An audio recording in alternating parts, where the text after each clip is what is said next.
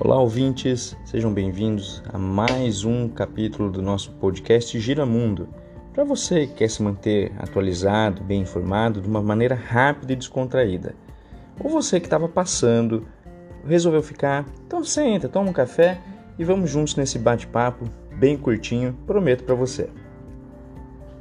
Bom, o assunto no Brasil são vários, na verdade, são os assuntos, né? A gente não pode deixar de falar sobre a CPI da Covid. Bom, a CPI da Covid promete levantar muita coisa e, como já disse o ex-ministro da Saúde, o médico e ex-ministro Mandetta, ele deixou claro que tem muita palha para queimar e vai aparecer muita coisa. Bom, essa CPI está prometendo muito mesmo. Embora estejamos passando por um momento muito crítico, muito complicado da pandemia, com todos os dias uma, um índice muito alto de mortes, é necessário que se investigue, é necessário que se cobre responsabilidades e é necessário que a gente saiba o que está acontecendo, o que estava em jogo nessas discussões sobre os planos de pandemia. Na pandemia nós temos, na pandemia não, perdão, na CPI nós temos dois grupos de parlamentares os pró-governo e os parlamentares da oposição. Os parlamentares da oposição eles estão brigando para fazer a convocação de ex-ministros. Estão mirando principalmente no ex-ministro da Saúde Pazuello e no ex-chanceler Ernesto Araújo. Pois é, o Ernestão volta às notícias. O ministro Ernesto Araújo já declarou em sua rede social há alguns dias de que fez tudo protocolar e que deixou o país numa excelente posição no quesito de vacinação. Pois é, esse é o olhar do nosso ex-ministro. Disse que deixou o país quase para imunizar toda a sua população dentro do ano de 2021.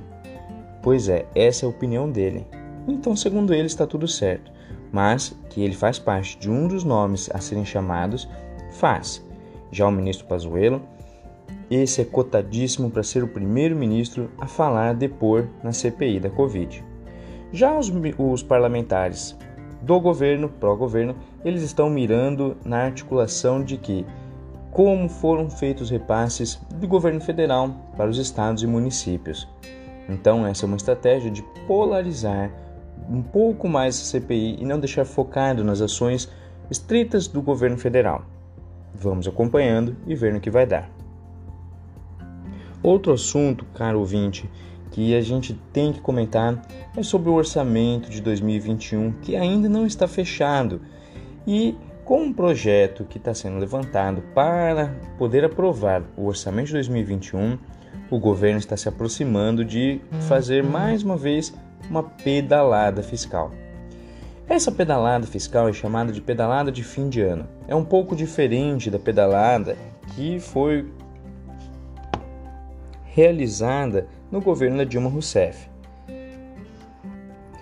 A diferença é que a chamada pedalada de fim de ano, que é o que o governo provavelmente terá que realizar, é como se o governo escondesse algumas contas que são orçamentárias e obrigatórias do ano e não contabilizasse nesse ano, e ela só aparecesse no ano seguinte. Já na pedalada no governo Dilma Rousseff foi um pouquinho diferente, porque bancos acabaram financiando, bancos públicos financiando pagamentos às famílias que recebiam auxílio do governo através de programas de governo. E o banco não estava recebendo os repasses do governo federal. Só então depois que esse repasse foi feito. E isso não tinha surgido na conta atual do governo, que deixou para mostrar no ano seguinte. Essa prática foi dita como um financiamento, que, como se o banco público estivesse financiando os gastos do governo, o que é proibido em lei. De qualquer maneira, mesmo tendo essa diferença, não deixa de ser uma pedalada fiscal. A oposição já está de olho esperando que isso ocorra. Mas um outro ponto também que a gente precisa olhar é que já está no tempo de ser preparado as contas de 2022 e as contas de 2021 nem foram entregues e aprovadas ainda. Então o governo está se atropelando, se afundando cada dia mais nas suas contas fiscais. o que gera mais crise, mais insegurança nos investimentos e dificulta a retomada da economia, como diz o Paulo Guedes, que a nossa economia está retomando em V. Eu não sei para onde que aponta esse V, se é para cima ou para baixo. Falar de assunto Brasil e não falar de ex-presidente Lula, a gente não está completo. Todos temos que dizer que presidente Lula não sai dos noticiários desde sempre. Pois é, agora houve uma aproximação entre PT e PSB, o que parece que vem surgindo por aí uma coalizão com o PT à frente e chamando o PSB para vice, que seria o nome de Márcio França. Será que vai pintar em 2022 uma dobradinha Lula e Márcio França? Bom, essa é uma aproximação bem estratégica. O PSB, embora seja um partido de esquerda, dentro da esquerda ele não é tão à esquerda assim. É muito mais um, uma centro-esquerda, bem parecida com o PDT, o que não agrada muita gente, mas abraça um eleitorado mais ao centro. Então seria talvez uma boa articulação para o PT não ir sozinho para a próxima eleição de 2022. Nas pesquisas que vêm sendo realizadas, o ex-presidente Lula vem ganhando de todos os presidenciáveis, inclusive o atual presidente Jair Bolsonaro tem perdido para Lula nas pesquisas, o que dá mais fogo no parquinho. Como será as articulações dos países perdão, dos países não, né, gente? Dos partidos que estão se articulando, tanto à esquerda quanto ao centro. O centro que vem se organizando, que tem grandes nomes, muitos nomes inclusive, tentando se articular se vai fazer uma frente única ou se cada um vai disponibilizar um candidato, que talvez pode ser um erro por conta da polarização. A grande questão é que deve ser combatido um único candidato na eleição de 2022, que é Jair Bolsonaro.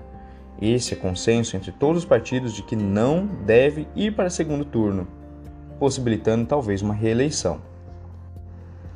Embora a eleição seja só em 22, estamos muito próximos, ouvintes, muito próximos mesmo, e ainda sem nomes totalmente definidos. Dois grandes nomes nós já sabemos: presidente Lula, candidatíssimo pelo, PD, pelo PT, e Ciro Gomes, candidato do PDT. Ciro Gomes que parece não querer fechar uma frente única, pois ele quer ser o cabeça de chave. E ele diz que essa é a última vez que ele disputará a eleição. Ciro, que é conhecido por suas falas emblemáticas, às vezes muito atrapalhadas e nada diplomáticas, declarou nessa semana que, se não for para segundo turno e que perder para Lula ou Bolsonaro, ele deve, deve ir para o segundo turno e viajar com mais convicção ainda a Paris o que já tinha sido motivo de muita chacota e muito meme na internet na última eleição, ele afirmou que repetirá caso ele não vá para o segundo turno. Amazônia. Vamos falar um pouquinho da questão do clima, pois essa é uma questão que joga o Brasil mais uma vez na vitrine do mundo. O Brasil vem sendo pressionado por diversas entidades cada vez mais a diminuir o seu desmatamento grande parte do nosso eh, gás de efeito estufa vem por conta do desmatamento. Desmatamento em grandes áreas, criação de gado em grandes áreas onde haviam florestas. O nosso desgaste com o mundo é porque a Amazônia representa uma grande, um grande ativo mundial, tanto por conta dos, da renovação de gases, quanto por conta de questões mais fiscais, questões mais econômicas, pois ali existem grandes reservas de ativos químicos, farmacêuticos, que podem ser usados pelo mundo de uma forma inteligente. Seriam as tais economias verdes, né? É, e o Brasil, no governo Bolsonaro, deixou a Amazônia totalmente desprotegida. Nós temos cada mês índices altíssimos de desmatamento recordes e o Brasil vem desfigurando no mundo um descaso total com a questão da preservação ambiental, a questão da poluição, a emissão de gases estufas e o Brasil, para quem não sabe ou não lembra, existe um fundo da Amazônia que é patrocinado basicamente por Noruega e Alemanha. Ali, o Brasil tem retido cerca de 3 bilhões de dólares para investimento no cuidado com a Amazônia, preservação ambiental da floresta amazônica. E esse dinheiro está retido por conta de declarações do então presidente Bolsonaro por desconfiar da gestão desse fundo da Amazônia.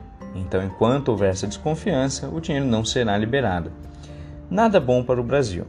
Além da pressão interna cada dia maior, o Brasil não sai dos noticiários da televisão, vem se aproximando a cúpula do clima, onde cerca de 40 países foram convidados por Joe Biden para participar.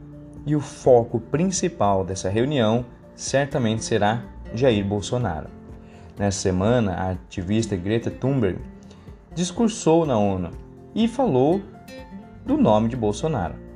Foi o único nome específico dito por Greta, e ela disse que então o presidente brasileiro certamente vem perdendo a chance de despontar no mundo como algo inovador, como um defensor da vida, um defensor do meio ambiente.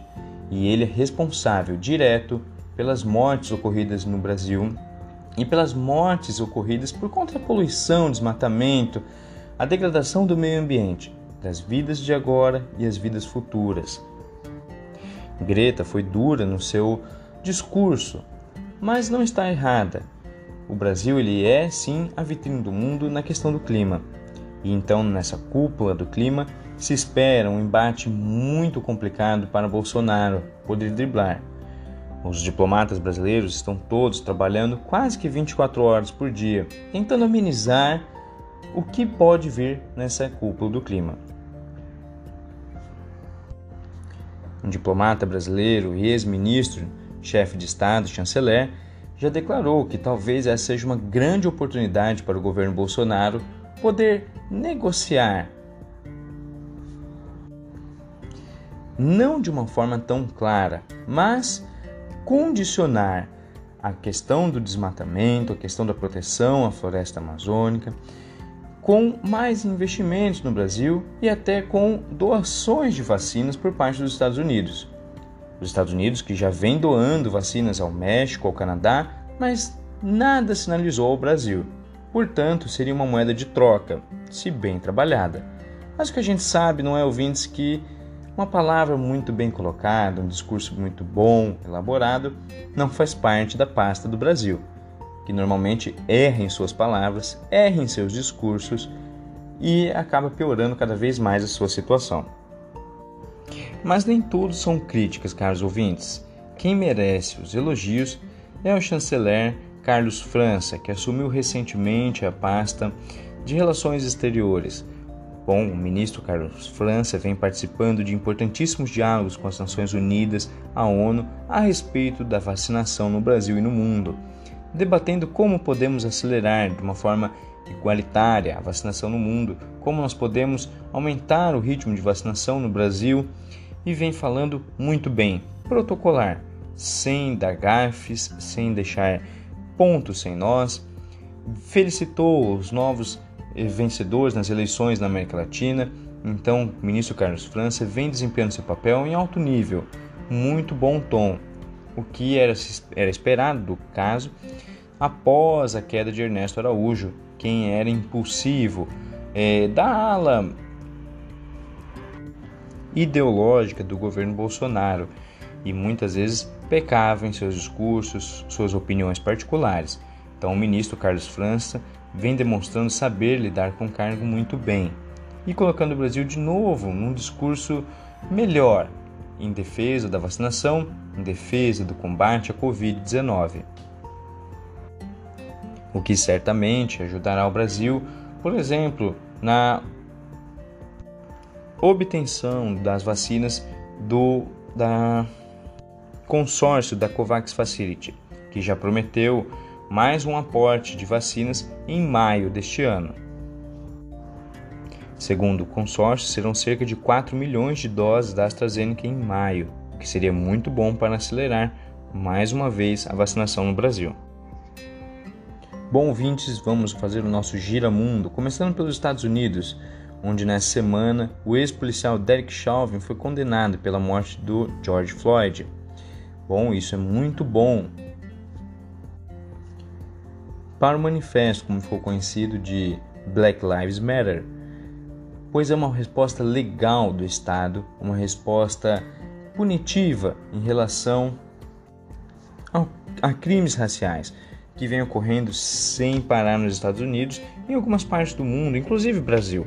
Então isso coloca um novo ponto, um novo patamar à discussão do racismo no mundo.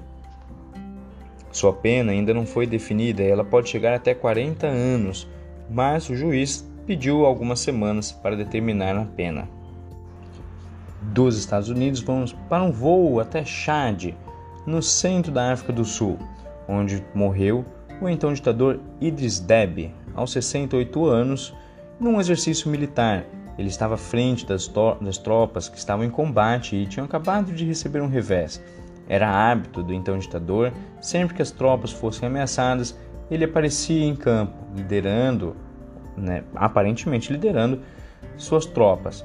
E então teve um combate com com rebeldes, onde foi então ferido e não resistiu aos seus ferimentos. Após a sua morte, todo o parlamento de Chad foi destituído e uma junta militar, organizada por então seu filho, tomou o poder. A população de Chad está em pânico, pois teme que comece mais uma nova onda de ataques ou uma guerra civil dentro de seu país país de Chad, ficou 30 anos na mão do ditador Idris Deby. E com sua morte, o que seria uma esperança de renovação ou que o país volte às linhas democráticas do mundo, se tornou na verdade num pesadelo, pois o exército tomou as ruas da principal, das principais cidades de Chad, esperando que a população tome as ruas. Até o momento, não há indícios de conflito armado dentro de Chad, mas a incerteza com, quanto à sua governança ainda é muito forte. Não se sabe se essa junta militar colocará o filho de Idris Deby no poder ou se realizarão eleições ou algo do tipo. Bom, de Chad vamos para a Rússia, onde o clima está cada dia mais tenso, pois a Rússia, a Rússia anunciou o fechamento do espaço aéreo em torno da Crimeia, após as colocações dos Estados Unidos em relação à disputa da, da Ucrânia. O presidente Vladimir Putin realizou o discurso anual do Estado da Nação, onde nele disse com suas palavras, eu espero que ninguém pense em cruzar as chamadas linhas vermelhas contra a Rússia, que nós mesmos vamos definir. Esse foi um recado claro, direto aos Estados Unidos, onde a tensão entre os dois países vem aumentando gradativamente.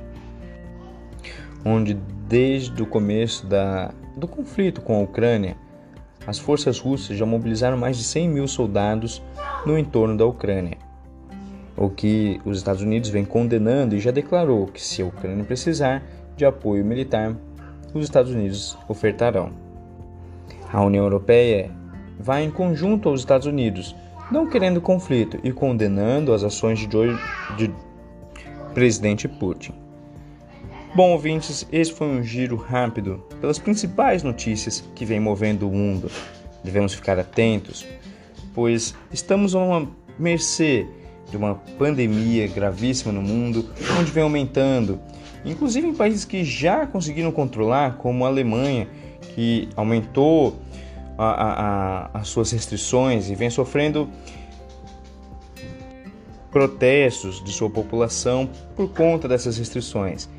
E nesse contexto ainda temos questões como a disputa entre Estados Unidos e Rússia, a questão militar, o, a aproximação da China também nesse conflito. Países que vêm sofrendo internamente com governos autoritários como Myanmar, Chad e Brasil, que vem sofrendo com o desgoverno de Jair Bolsonaro. Então é importante nos mantermos alertas, atentos, sempre. E esse podcast tem o intuito de ajudar você nesse dia a dia de informação. Termina aqui o nosso terceiro episódio. Espero que você tenha gostado. Clique em seguir, compartilhe com os amigos. E nos encontramos no próximo episódio. Até mais.